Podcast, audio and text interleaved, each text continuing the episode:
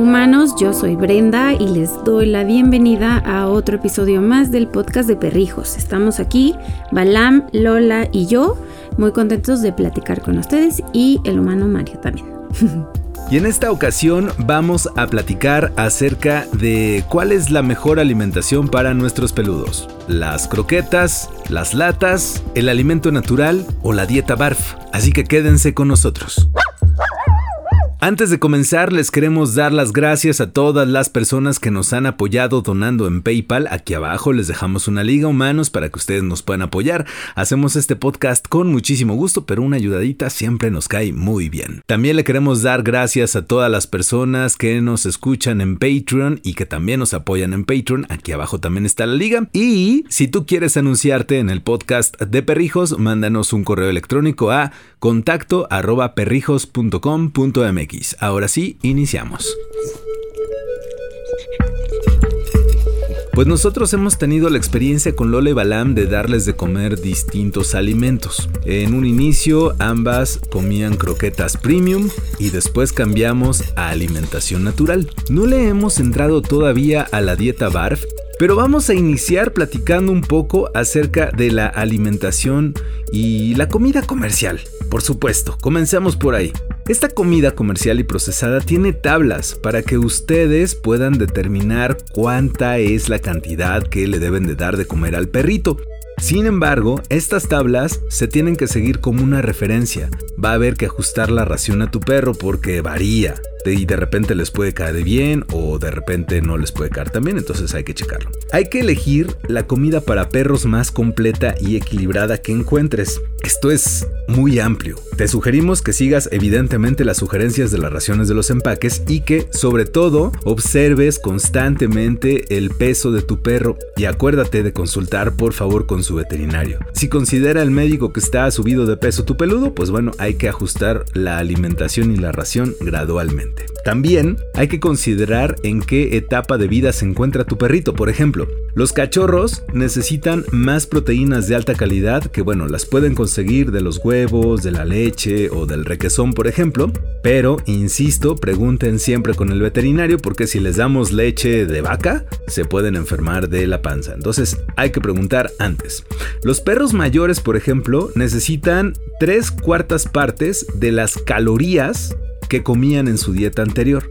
Entonces es muy probable que ocupen mucho menos proteínas para evitar problemas renales. También hay que tener en cuenta la actividad física de tu peludo. Esto importa muchísimo. Por ejemplo, los perros de pastoreo o perros de trabajo que todo el día están haciendo cosas o incluso fíjense ustedes, perritos como Balam que son de casa pero todo el tiempo están haciendo algo como Balam que todo el tiempo gira, se mueve, algo pasa. Bueno, estos perros necesitan evidentemente una buena carga de proteínas pero también necesitan ingerir más grasa para mantener su resistencia. Pues el tema del Balam y su extrema delgadez ha sido todo un, asunto en esta casa, porque Mario, Mario así lloraba de que su perra estaba muy flaca y es que se le veían los huesos y es que pobrecita. Y un día la doctora Laura en consulta nos dijo, está bien, está sana, está fuerte, está en buen peso, o sea, sí se ve muy flaca, pero no es un asunto que te va a preocuparlos. Es como las personas. Hay personas que tienen una complexión muy, muy delgada, por más que coman y demás, ¿no? O sea, son muy delgados y hay otras personas que no, que, que tienen más cuerpo y eso es lo que pasa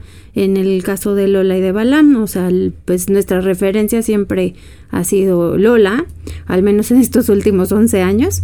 Y pues Lola siempre fue chiquita, como chaparrita, pero como que más pues sí, como más anchita, digamos. Y en el caso de Balbal, pues sí es muy, muy, muy flaca, ¿no? Y de verdad sí hay veces que, que se le llegan a ver sus costillas. Pues uno la carga y sientes la diferencia, ¿no? No, no pesa nada, pero pero sí fue así, o sea, está bien, está sana, está cuidada, no tiene ningún problema de salud y está bien alimentada, ¿no? Simplemente la complexión de Val es muy, muy flaca. Lola ya tiene 11 años, Balam tiene 5 años, entonces Lola necesita menos calorías, Balam necesita más calorías, pero si de repente me paso de calorías o de ración con Balam, pues se pone interesante a la hora de salir del baño y lo mismo pasa con Lola. Pero un día la doctora me sugirió, ¿sabes qué puedes hacer Mario? Y yo le dije, ¿qué puedo hacer doctora? Me dijo, bueno, pues puedes ponerle un poco de tocino. Dije, ah, mira, pues vamos a ponerle tantito tocino a Balam. Entonces, eh, siempre procuro ponerle tocino o de repente también me sugirió aceite de olivo o a veces también del aceite de la piel del salmón, del salmón que a veces llega a comer Brenda, pues se lo guardamos a, a Lola y a Balam evidentemente, pero siempre procuro darle un poquitito más de grasita a Balam. Pero esto lo sugirió su doctora, no es un invento mío. Es importante, humanos, que siempre acudan con el veterinario. No nada más escuchen el podcast, este puede ser una buena referencia para iniciar, pero vayan con el veterinario a confirmar y a que sobre todo les diga qué es lo necesario para sus peluditos. Bueno, vamos a hablar ahora de los perros que pueden tener algún problema de salud. Aquí es importantísimo acudir con el vet, así no hay manera, para que encuentren cuál es la mejor dieta, lo que mejor les queda a estos peludos. Cuando teníamos al Bali, por ejemplo, un día comenzó a orinar sangre, yo me asusté muchísimo porque era pues un perrito que estábamos cuidando de una tía de Brenda y estaba mal que pues de repente empezara así de la nada a orinar sangre. Me fui corriendo con la doctora Laura y me dijo, ah, tiene un problema en los riñones, entonces le vamos a mandar comida enlatada. Dije, ¿Ok? Pues entonces comerá eso el Bali. Y en el caso de Lola, por ejemplo, Lola ya debería de comer, si comiera croquetas, ya tendría que comer croquetas para perritos senior, para perritos mayores de edad, pero pues siempre hemos estado monitoreando la salud de Lola. Fíjense, con Lola nos ocurrió algo bien extraño, ahora que estamos hablando de cómo encontrar la mejor dieta para tu perrijo. El tema de, Lola y, su salud, o sea, pues siempre la hemos cuidado muchísimo, hemos estado al pendiente de, que todo el tiempo tenga sus vacunas y esté al día y demás y de hecho, desde que llegó a nuestra vida fue como, ¿cuál es el mejor alimento? O sea, ¿qué nos recomiendan? Sabíamos de antemano que los schnauzer llegan a tener problemas de riñón. Entonces lo consultamos con los veterinarios de Lola. Cuando llegó, ¿qué era lo que le podíamos dar? Eh, nos recomendaron como la que ellos consideraban la mejor marca de croquetas en ese momento y que era lo más apropiado para Lola. Y eso fue lo que comió mucho tiempo. Sin embargo, la verdad es que nunca tuvimos problemas ni nada, todo, todo fluyó bien.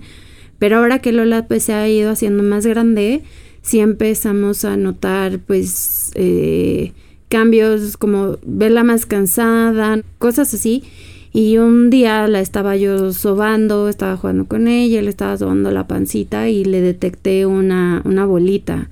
Eh, entonces sí fue así de, uh, uh", ¿no? O sea, las mujeres que escuchan este podcast entenderán que una bolita en una mamá es señal de alarma, ¿no? O sea, hay, es una cosa de atender inmediatamente, tanto lo hacemos con nosotras como también con nuestras, nuestras perritas. Entonces, inmediatamente fue así de algo no está bien, la llevamos, la revisaron y está produciendo más hormonas y demás, y así se las quitaron y todo, pero a la par la verdad es que, no sé, un poco creo que eh, ese tema ha ido ligado en, lo que hemos ido aprendiendo a lo largo de, de, estos años con perrijos, con los especialistas que han estado platicando con nosotros y también yo he de confesar, o sea, yo soy pro alimentos pues saludables, saber de dónde vienen, la calidad de lo que estoy comiendo, ¿no? Hay tantas enfermedades hoy en día que yo soy como muy piquis con ese asunto y pues obviamente eso lo, lo trasladé a, primero a mí, ¿no? A, Mario y pues obviamente a Lola y a, y a Vale. Entonces, para nosotros fue como funcionó el, asunto de, del alimento natural, o sea, empezar Mario compró libro y empezó a, informarse más y, a ver recetas y cosas que podían ayudarles y igual nos asesoramos con, con, los veterinarios de Lola y la verdad es que el cambio de alimentación sí fue, o sea, sí tuvo un cambio exponencial la salud de Lola a partir del cambio de alimentación. El tema de las bolitas, por ejemplo, se las habían quitado y habían regresado unas pequeñas y con el cambio de alimentación como que eso ya ya paró, ¿no? Dejó de suceder. La empezamos a ver con mucho más energía, el pelo también le brilla muchísimo, o sea, digo, a pesar de que era una, una perrita muy cuidada y sana, o sea, sí, al menos con ella sí vimos completamente la diferencia entre cuando comía croquetas a cuando empezó a comer comida natural, que al final del día pues es, o sea, come fruta, verduras, semillas, proteína, lo mismo que, que comemos nosotros, ¿no? Cuidando obviamente también como en los humanos. La sal, la grasa, o sea, esas cosas que, que definitivamente ellos no pueden comer. Yo, a mí me encanta darles de premios manzanita, yo estoy desayunando y les toca a ellas un cachito o un cachito de plátano. Sé lo que están comiendo, sé lo que les estamos dando, ¿no? Y no es entiendo como la practicidad de las croquetas, pero pues al final es algo procesado que no, pues al menos yo como la mamá y la encargada de, de la vida de Lola y de Balam, pues, pues no sé qué tiene, ¿no? Entonces pues yo prefiero saber qué es lo que ellas están comiendo.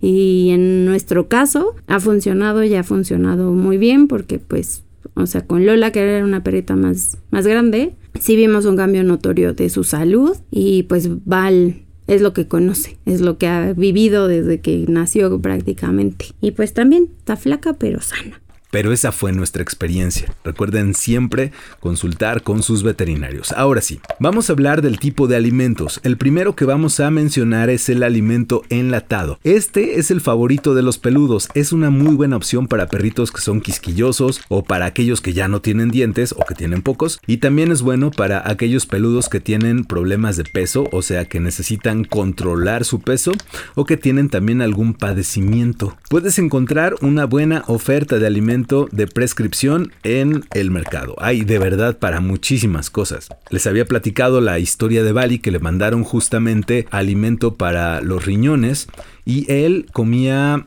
no me acuerdo qué marca, pero también eran croquetas premium. Así llegó comiendo con nosotros croquetas premium y le comenzamos a dar sus latas. Le dábamos media lata en la mañana y media lata en la noche. Entonces, pues el Bali era feliz comiendo eso. La verdad, su popó olía muy feo, olía medicina. A mí no me gustaba nada sacarlo en ese momento, pero era lo que necesitaba el Bali. Sí, le ayudó, sí mejoró muchísimo y poco a poco, y también las latas nos ayudaron a hacer la transición con Bali de pasar a la comida natural, porque al final, pues eso es lo que comen Lola y Balam en esta casa. Entonces, Bali pasó por la transición que hay que hacer paulatina y al final cuando se fue de aquí pues terminó comiendo comida natural y ahora su humana hasta ahorita ha continuado con esa alimentación. Y pues cuando viajamos con Lole con Val la verdad es que nos han servido las latas las latas que de cordero negro que les gustan mucho además y pues nos parecen una opción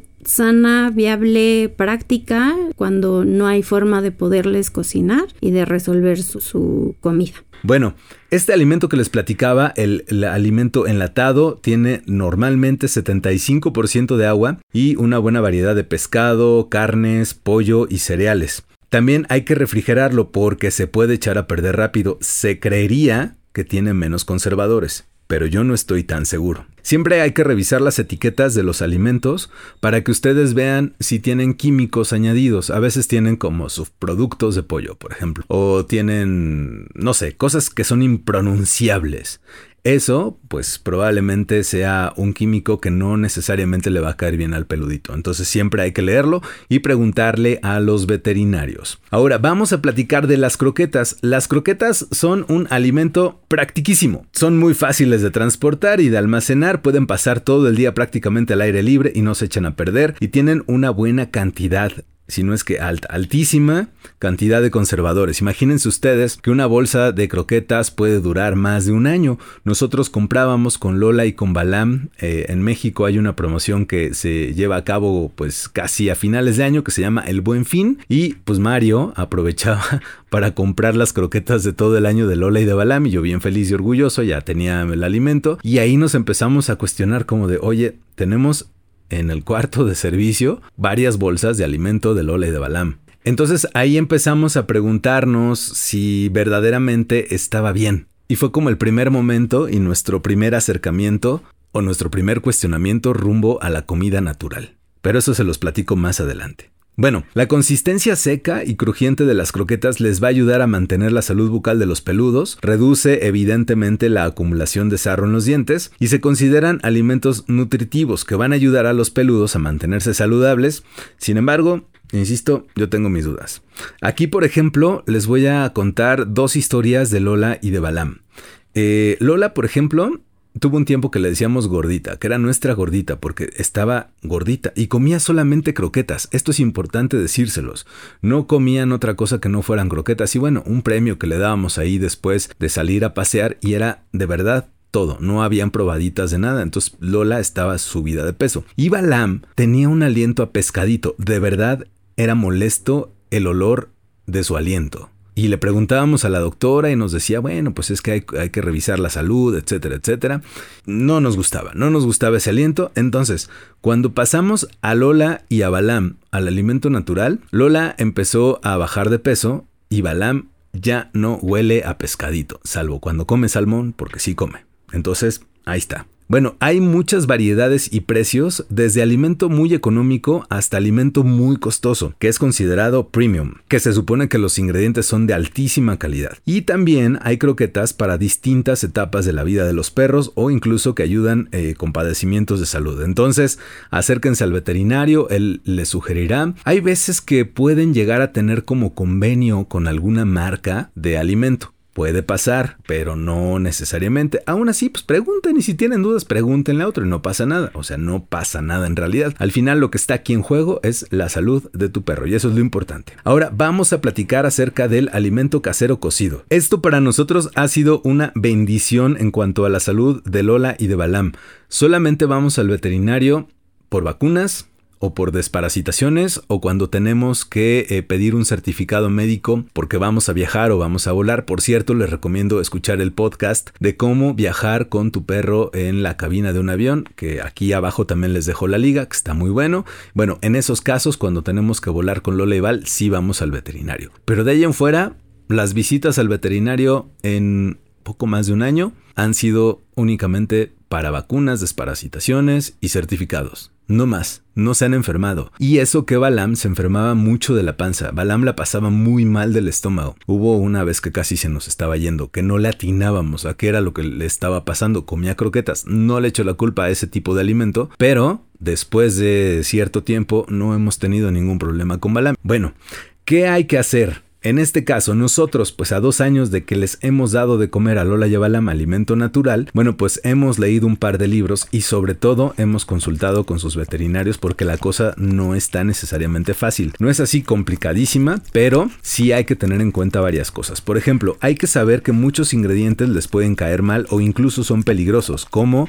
el ajo, cebollas, pasas, nueces de macadamia, uvas, chocolate, entre muchos otros. Por ejemplo, sal, no comen Lola y Balama alimentos con sal, nada, ni un gramito, ni con cosas así que regularmente nosotros les pondríamos a nuestro alimento como sazonadores, a ellas no. También hay que tener cuidado humanos con las recetas, para que éstas les nutran y los peludos pues obtengan todo lo que sus cuerpitos necesitan para darnos amor. Aquí en el camino de darles comida natural hemos aprendido varios trucos como por ejemplo ofrecerles una lata de atún en agua, a veces en aceite la verdad, Frutas, también comen mucha fruta. Lole Balam comen mucha, mucha fruta. O sea, si yo como una manzana, ellas comen. Si yo como un plátano, ellas comen. Hay veces que incluso entre las dos se llegan a comer o a desayunar un plátano, también piña, llegan a comer también papaya, es decir, les gustan, les gustan mucho las frutas. También, por ejemplo, avena y así hemos encontrado algunas otras trampas que he hecho andar cuando se les termina la comida, que antes era muy complicado hacerles la comida porque pues había que guisar, cortar en pedacitos y estar ahí pendiente. Humanos nos hicimos de una Thermomix y definitivamente ha ayudado a que la comida de Lola y de Balam esté mucho más rápido, mucho más fácil. Y no es un comercial de la Thermomix, pero la verdad sí nos ha ayudado a guisarles y a cocinarles rápido a Lola y a Balam. Bueno, también en nuestro canal de YouTube van a poder encontrar algunas sugerencias de alimentos para perros y en la descripción de este capítulo les dejo la liga. También hay algunas marcas de alimento para perros que ofrecen suscripciones de comida natural son distintas recetas. El alimento llega congelado, las marcas les van a recomendar cuál es el gramaje que debes de darle a tu perro por día, solamente hay que descongelarlo, hay que servirlo y eso es todo lo que hay que hacer. Dice Balam que sí. Y este tipo de comida, por ejemplo, la que ofrecen algunas marcas que es natural, es preparada por nutriólogos, por especialistas en nutrición para perritos, llega pues bien, es práctica, la verdad lo es. También existe la dieta BARF, a esa todavía no le hemos entrado porque según algunos veterinarios de Lola y Val puede ser peligrosa por el asunto de los huesos y en especial porque no son alimentos cocidos. Pero bueno, mejor vamos a escuchar a Alex Amezcua, es un buen amigo de toda la vida y él desde hace un par de años también está alimentando con dieta BARF a Freya y a Yango que son sus perrijos. Todo comenzó porque a Yango le caía mal la comida procesada, entonces Alex y Vero, su esposa, tomaron algunos cursos para aprender acerca de la dieta BARF y aquí nos lo cuentan. A mis perros les ha ido bastante bien con la dieta BARF. Eh, tengo una Weimaraner de dos años y un Pitbull de ocho años. Desde mi experiencia propia, tanto mi esposa como yo, cuando nos recomendaron la BARF, nos metimos un poquito a investigar eh, de, de, qué se trataba, por qué era. Los que tenemos canes con dieta BARF, pues hemos visto que sí hay un cierto, una cierta mejoría. Pero la teoría del BARF es cómo los canes y los gatos se alimentarían en vida salvaje. O sea, en vida salvaje no, no hay croquetas, en vida salvaje no hay latas. Entonces, ¿cómo se alimentarían? Teniendo en cuenta que obviamente sabemos que los perros tienen una manipulación humana y todo esto, pero en sí solos, solos, en su manera salvaje, cómo es que se alimentarían. Y de ahí viene toda la teoría de la dieta BARF. Yo les aconsejo a las personas que sí se pongan a estudiar un poco porque hay mucha confusión. Por lo mismo que no hay como una... Primero no hay una base científica comprobada como tal, sino algunos estudios por ahí todavía no, no aceptados por las asociaciones de veterinarios, las sociedades de veterinarios que sí tienen como todavía su sesgo. Entonces, metas a investigar un poco porque hay muchas dudas y hay muchas a veces malinterpretaciones. Hay actualmente médicos que están, médicos veterinarios que se están especializando en nutrición canina y de felina, donde ya traen esta escuela del BARF y donde en verdad puedes encontrarte quien tenga un sustento académico y científico sobre lo que te va a recetar para que no haya tanta duda. Mi pitbull siempre fue muy enfermizo de, chiquillo no le caían bien todas las croquetas, tuvimos que meternos a, croquetas muy premium, o sea, no era de que le podíamos dar cualquier tipo de croqueta y pues obviamente eso afectaba a nuestro bolsillo para no afectarle su salud. Pero con la dieta BARF pues eh, hubo un avance en cuestión de salud bastante notable para nosotros. Hay ciertos beneficios, por ejemplo, las heces son muy pequeñas y muy mm, conglomeradas, o sea, no, no quiero decir que sean duras porque no lo son tanto, mientras más defeca el perro es que menos nutrientes tomó del alimento. Entonces eso habla de que toma muchos nutrientes. Y obviamente también encontrar un tipo de barf adecuado. Nosotros al tomar el curso tenemos dos barf que le damos. Uno que se llama procesado, quiere decir que le compramos a una empresa mexicana que ya hace un barf molido, que es como si compras un kilo de carne que trae ciertos nutrientes con ciertos vegetales. Y, y por la mañana, algo que a mí me gusta es que yo compro en las carnicerías y en las verdulerías, compro los ingredientes y se los doy.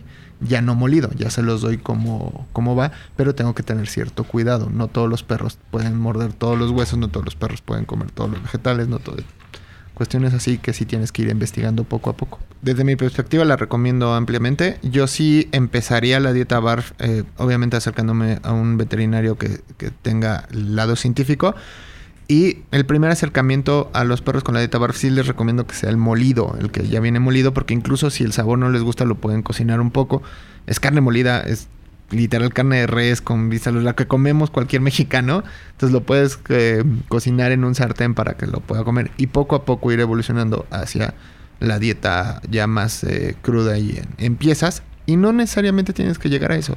Puedes quedarte con el perro con la dieta molida toda su vida y de todas maneras los nutrientes los va a aprovechar perfectamente. Pues ahí estuvo la experiencia de Alex y sus perrijos y hasta aquí ya comentamos todo acerca de las posibilidades de la alimentación para perrijos. Ahora sí podremos responder a la pregunta cuál es el mejor alimento para tu perro y este es el que más le guste a tu peludo, el que le caiga mejor y el que lo mantenga saludable. Así nos lo dijo un día la doctora Laura, la veterinaria de Lola y Balam, y lo hemos comprobado con la experiencia de varios amigos y familiares que les dan distintos tipos de alimento a sus peludos y todos están felices y están sanos, o eso dicen. Lo único que les quisiera decir es, o sea, esto, o sea, no es crítica, no, nosotros siempre, siempre hemos sido muy respetuosos y cada quien, o sea, les contamos desde nuestra experiencia, ¿no? Lo que a nosotros nos ha funcionado, ese es realmente como el corazón y el por qué nació Perrijos, contarles lo que nos ha funcionado y transmitirles y si a ustedes les sirve,